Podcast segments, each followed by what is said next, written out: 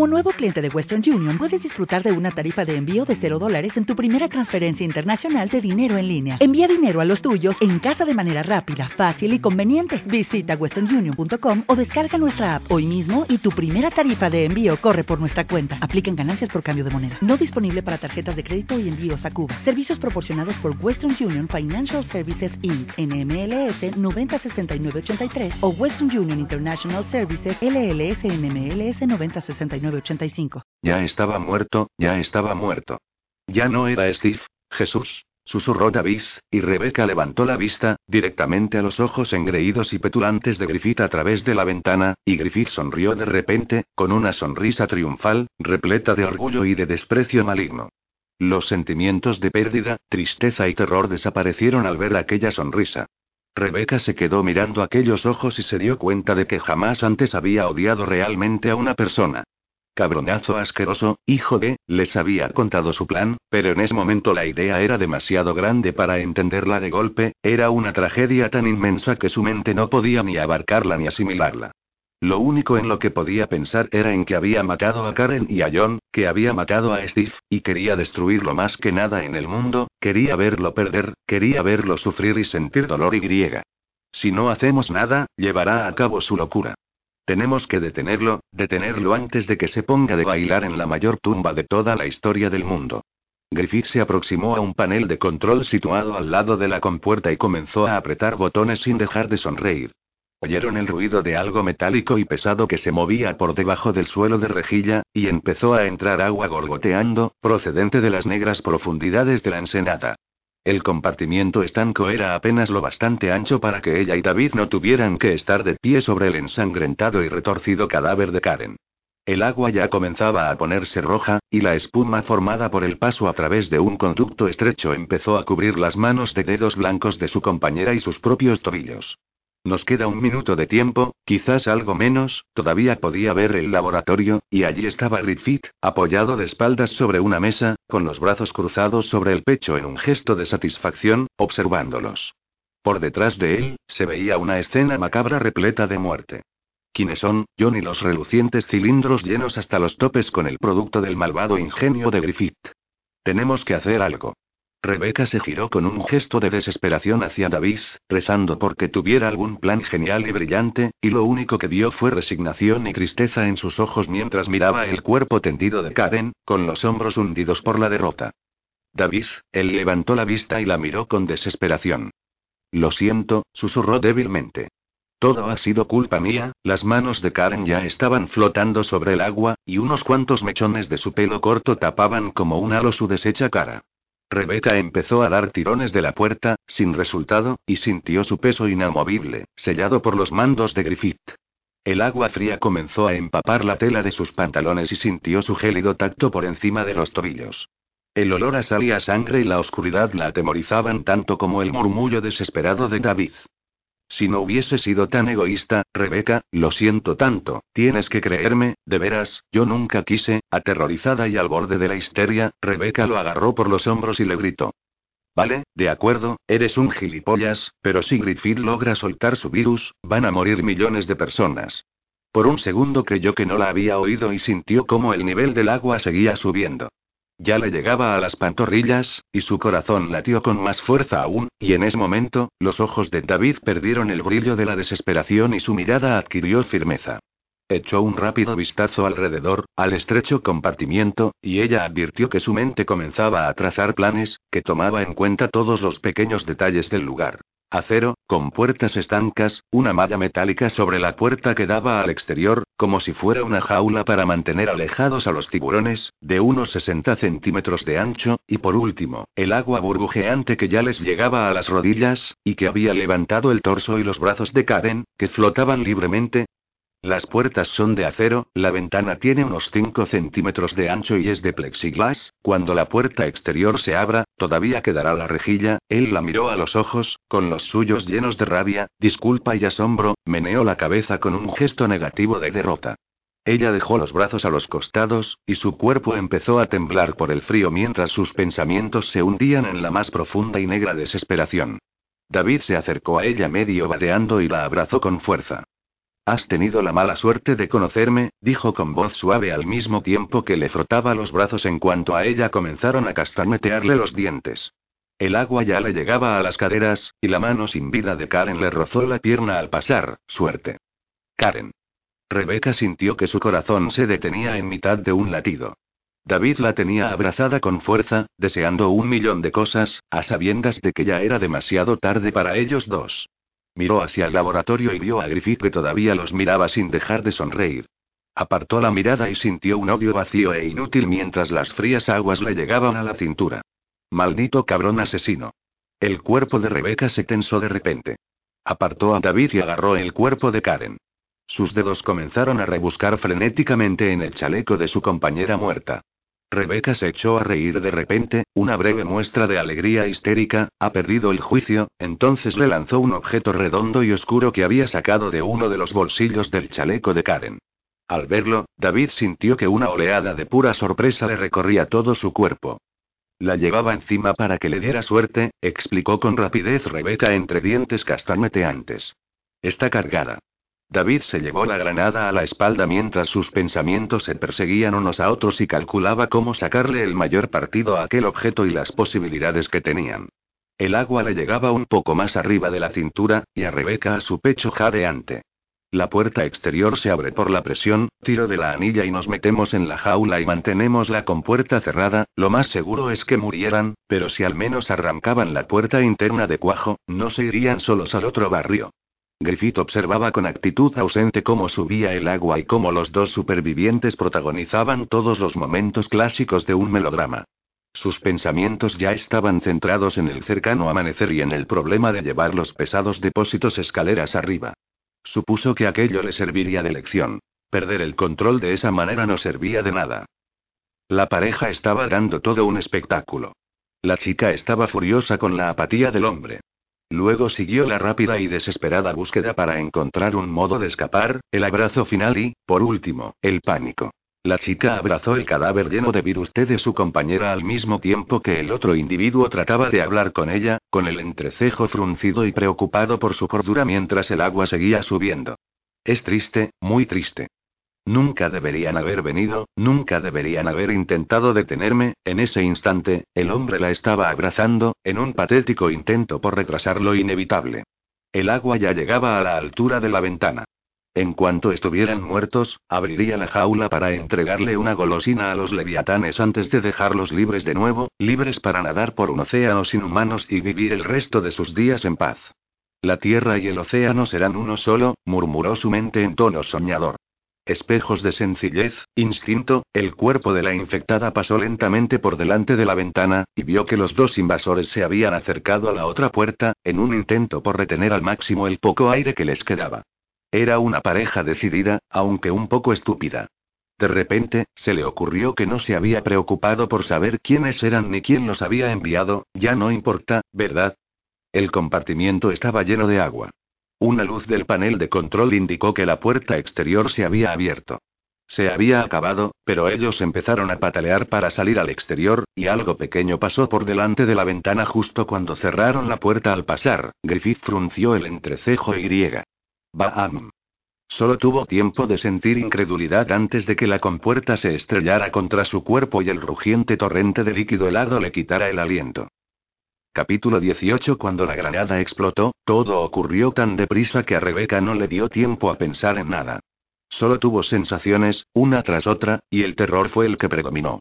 Una luz brillante y un movimiento explosivo cuando la puerta salió disparada hacia afuera, una sensación de resistencia contra su espalda que desapareció en un instante y luego los pulmones que gritaban pidiendo oxígeno, con un millón de burbujas como balas y, por último, una presión increíble, imposible, que parecía continuar sin final posible, todo en tonos de negro y frío. Más rápido, más rápido, movimiento y un extraño y ahogado sonido. Unas sombras oscuras se movieron por encima de su mente consciente, tapándolo todo con crecientes manchas de inconsciencia, mientras su pecho estallaba hacia adentro y sus pulmones se devoraban a sí mismos. Braceó y pataleó, pataleó y pataleó mientras sus piernas comenzaban a debilitarse y las manchas oscuras se la tragaban, y luego el aire, el dulce aire, el maravilloso aire que le acariciaba su moribundo rostro. Aspiró de forma convulsiva, con grandes jadeos ansiosos, sin pensar en nada todavía. Su cuerpo pensó por ella y siguió absorbiendo vida con glotonería. La espuma y la picazón provocada por la sal, las olas que la acunaban, un zumbido agudo y elevado, Baam. Una enorme onda de presión la lanzó hacia adelante y le metió agua a raudales por las fosas de la nariz cuando una lluvia de agua de mar provocada por la explosión comenzó a caer sobre ella. Rebeca boqueó de nuevo en busca de aire, mareada, hasta que su mente conectó de nuevo con su cuerpo. David. ¿Qué? Rebeca. Un grito ahogado procedente de algún punto de la oscuridad llena de zumbidos. El sonido era mucho más claro ya, era como, Baam. Otra enorme ola, otro torrente de agua lanzado por encima de ella, en un intento por ahogarla ya que Griffith no había sido capaz de conseguirlo, y mientras la lluvia de gotas caía sobre ella, vio luz, poderosos rayos que atravesaban la oscuridad y agitada superficie de la ensenada. Una lancha. El poderoso rugido de un motor fuera borda que se dirigía hacia ella por encima del oleaje. Rebeca. El grito desesperado de David, a su izquierda.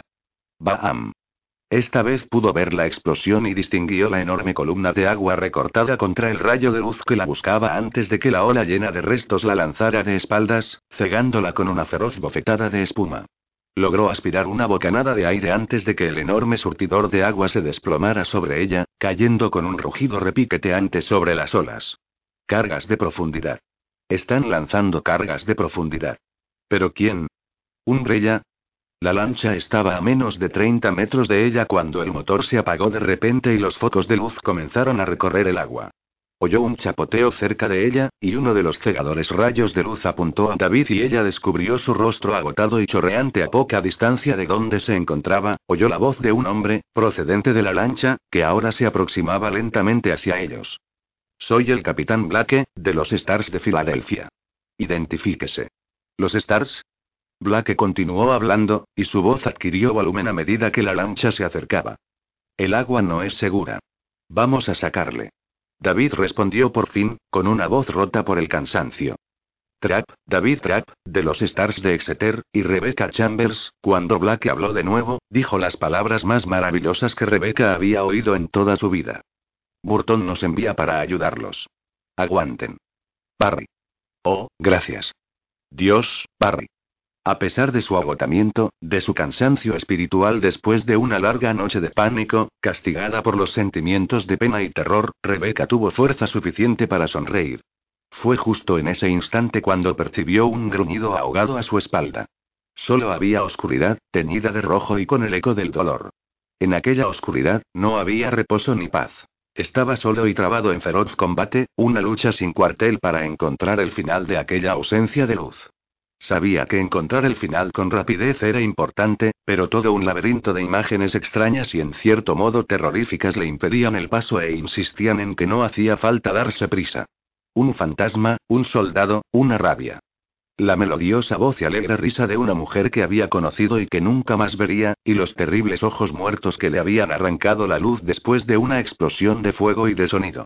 Unos ojos que conocía pero que tenía miedo de recordar, el laberinto lo llamaba, lo atraía para que lo explorara con mayor profundidad y que abandonara su búsqueda del final de la oscuridad, le decía que eso solo le proporcionaría mayor dolor, y casi había decidido dejar de luchar y que las sombras lo agarraran cuando la luz lo encontró a él con una onda expansiva y un trueno ensordecedor. Un instante después, fue lanzado a través de una negrura líquida y helada, y recuperó la conciencia debido al dolor, y fue el dolor el que le hizo concentrarse a lo largo de aquel terrible y aullante viaje, el que lo empujó a combatir la oscuridad. Su conciencia dio vueltas y vueltas mientras el aire se le quedaba cuajado en los pulmones y el frío atenuaba el dolor, pero, momentos después, pudo respirar, y el desgarrado trozo de madera al que estaba agarrado le dijo que sí, que por fin había luz. No estaba muerto, aunque casi deseaba estarlo. Apenas podía respirar, y el dolor que sentía en la espalda era insoportable, pero entonces oyó la voz de David entre el ruido del frío oleaje y sintió que, después de todo, merecía la pena estar vivo. Intentó gritar, pero lo único que salió de su garganta fue un gruñido ahogado, un quejido de dolor y agotamiento. Vio un rayo de luz y un resplandor que lo cegó, y luego la oscuridad de nuevo, pero esta vez tuvo un momento de conciencia serena que le permitió comprender lo que ocurría. Dolor y movimiento, una sensación de ingravidez y luego algo duro que se apretaba contra su mejilla. Frío y luego más movimiento, el sonido de la tela rasgada y del papel rompiéndose. Voces excitadas dando órdenes, y otra vez, el aullido de la carne desgarrada. Cuando recuperó la conciencia de nuevo y vio una sombra con un chaleco de los Stars inclinada sobre él, con un botiquín de emergencia en una mano y una jeringuilla en la otra. Espero que esa jeringuilla sea de morfina, intentó decir, pero, una vez más, lo único que su boca pudo emitir fue un gruñido ahogado. Un segundo después, otras dos sombras, pero esta vez pálidas, se inclinaron sobre él mientras la otra sombra seguía trabajando sobre él con manos tibias y suaves. Las sombras borrosas eran David y Rebeca, con grandes ojeras, el pelo empapado y unas expresiones de cansancio y pena. Vas a ponerte bien, John, dijo David en voz baja y tranquilizadora. Solo tienes que descansar. Ya se acabó todo. Un creciente calor comenzó a extenderse por todo su cuerpo, una tibieza maravillosa y adormecedora que expulsó el rugido de dolor hacia un lugar lejano y muy distante. Justo cuando aquella oscuridad amistosa llegaba para llevárselo consigo, miró a David a los ojos y logró susurrar algo que de repente quiso expresar más que nada en el mundo, que le costó un gran esfuerzo, pero que tenía que decir a pesar de todo. Tenéis el aspecto de haber sido tragados por un coyote y luego cagados colina abajo, murmuró, de verdad, el dulce sonido de la risa siguió a John hacia la purativa oscuridad. El médico de edad madura de los Stars se había llevado a John a la pequeña cabina de la lancha, que tenía unos 10 metros, y solo salió para decirles que todo parecía ir bien. John tenía dos costillas rotas, un fuerte traumatismo y un pulmón perforado, pero lo habían vendado y su estado era estable. Estaba descansando cómodamente mientras llegaba el helicóptero de rescate médico al que habían llamado por radio. El médico estaba bastante seguro de que John se recuperaría por completo y sin secuelas. David lloró al oír aquello, pero no se sintió en absoluto avergonzado. Se quedaron sentados en la parte trasera de la lancha, arrebujados bajo una rasposa manta de lana, mientras Blake y el resto del equipo continuaban lanzando cargas de profundidad, recorriendo con facilidad la ensenada arriba y abajo. El equipo de Pensilvania ya había acabado con cuatro de las gigantescas criaturas antes de ver el surtidor de aire procedente del laboratorio y, al parecer, ya no quedaba ninguna de aquellas aberraciones. David tenía un brazo alrededor de Rebeca, y la chica se había recostado sobre su pecho mientras el cielo negro se transformaba poco a poco hasta adquirir un color azul profundo que luego continuó aclarándose. Ninguno de los dos dijo una palabra, demasiado cansados para hacer otra cosa que ver al equipo trabajar soltando cargas y comprobando los resultados, arriba y abajo una y otra vez. Blake había prometido enviar unos buceadores para recuperar los recipientes metálicos de Griffith en cuanto las aguas de la ensenada estuviesen despejadas y John hubiera sido trasladado, y ya había dos trajes de buceo sobre la cubierta. Un joven miembro del equipo Alpha, y cuyo nombre David había olvidado, los estaba preparando para la inmersión con una intensidad concentrada. A David le recordó un poco a Steve, por alguna razón, el recuerdo de Steve no le produjo el tipo de dolor que esperaba. Le dolía, le dolía muchísimo, Karen había muerto, Steve había muerto, pero cuando pensó en lo que habían logrado impedir, en lo que habían participado, no ha sido en balde. Hemos logrado detener a Griffith, hemos impedido que mate a millones de personas inocentes. Dios, qué orgullosos estarían, el dolor era malo, pero el sentimiento de culpabilidad no era tan devastador como temía que fuese. Sabía que su responsabilidad por sus muertes sería algo con lo que tendría que vivir en el futuro, pero pensó que tenía posibilidades de vivir con ello sin que le remordiera continuamente la conciencia. No podía estar seguro, por completo, pero estaba convencido de que las lágrimas que había derramado por la recuperación de John lo llevaban en el buen camino para ello.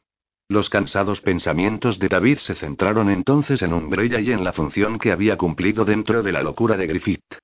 Aunque estaba seguro de que no habían planeado que su investigador principal enloqueciera de ese modo, sus directivos habían creado las circunstancias apropiadas para que aquello pudiera pasar. Su completo desprecio por el valor de la vida humana solo podía animar a alguien como Griffith. Además, sin la ayuda de Umbrella, el científico jamás hubiera tenido acceso al virus T, algún día y en un futuro cercano, responderán por lo que han hecho. Quizás hoy no, ni mañana, pero pronto. Quizá Trent los ayudaría de nuevo. Quizá Barry, Hill y descubrirían más secretos en Raccoon City. Quizás, Rebecca se acurrucó más contra él y sintió su cálido aliento incluso a través de las ropas todavía húmedas. David dejó que aquellos pensamientos se desvanecieran, y se conformó con permanecer sentado sin pensar en nada. Estaba muy, muy cansado.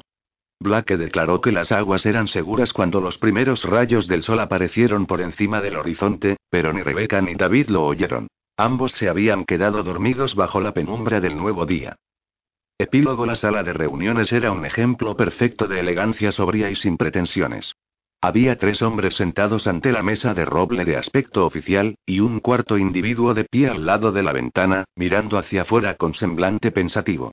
El hombre junto a la ventana podía observar a los demás por el reflejo en el cristal, aunque dudaba mucho que los otros advirtieran su cuidadoso escrutinio. A pesar de que en el terreno de la política eran muy avispados, eran bastante torpes para percatarse de lo que pasaba a su alrededor más inmediato físicamente. Tras escuchar la conferencia por teléfono, el hombre que siempre vestía de color azul habló en primer lugar, directamente al hombre de edad más avanzada, que tenía un gran mostacho que mostraba un cuidado muy esmerado. ¿Tenemos que discutir las posibles ramificaciones de este asunto? Preguntó Azul. Mostacho suspiró. Creo que el informe ya las describe bastante bien, repuso con tono descortés. El bebedor de té entró en la conversación, dejando la taza en la mesa con un leve chasquido. El líquido humeante se elevó por los bordes, distorsionando el logotipo de la empresa que adornaba el lateral. No creo que sea buena idea subestimar la magnitud de esta dificultad, dijo T. Sobre todo si tenemos el actual factor de inestabilidad en el desarrollo, Azul asintió. Estoy de acuerdo. Las situaciones como esta siempre encuentran el modo de salirse de madre. Primero, el laboratorio secundario en Raccoon City, ahora en la Ensenada, Mostacho lo interrumpió con una mirada furiosa. Azul, completamente avergonzado, se aclaró la garganta. Su cara se mantuvo ruborizada mientras intentaba recuperarse. Es decir, creo que debemos efectuar una investigación exhaustiva en relación con estos asuntos. ¿No opina lo mismo, señor Trent? El hombre de pie delante de la ventana se dio media vuelta, preguntándose cómo demonios habían logrado aquellas personas llegar a los puestos que ocupaban.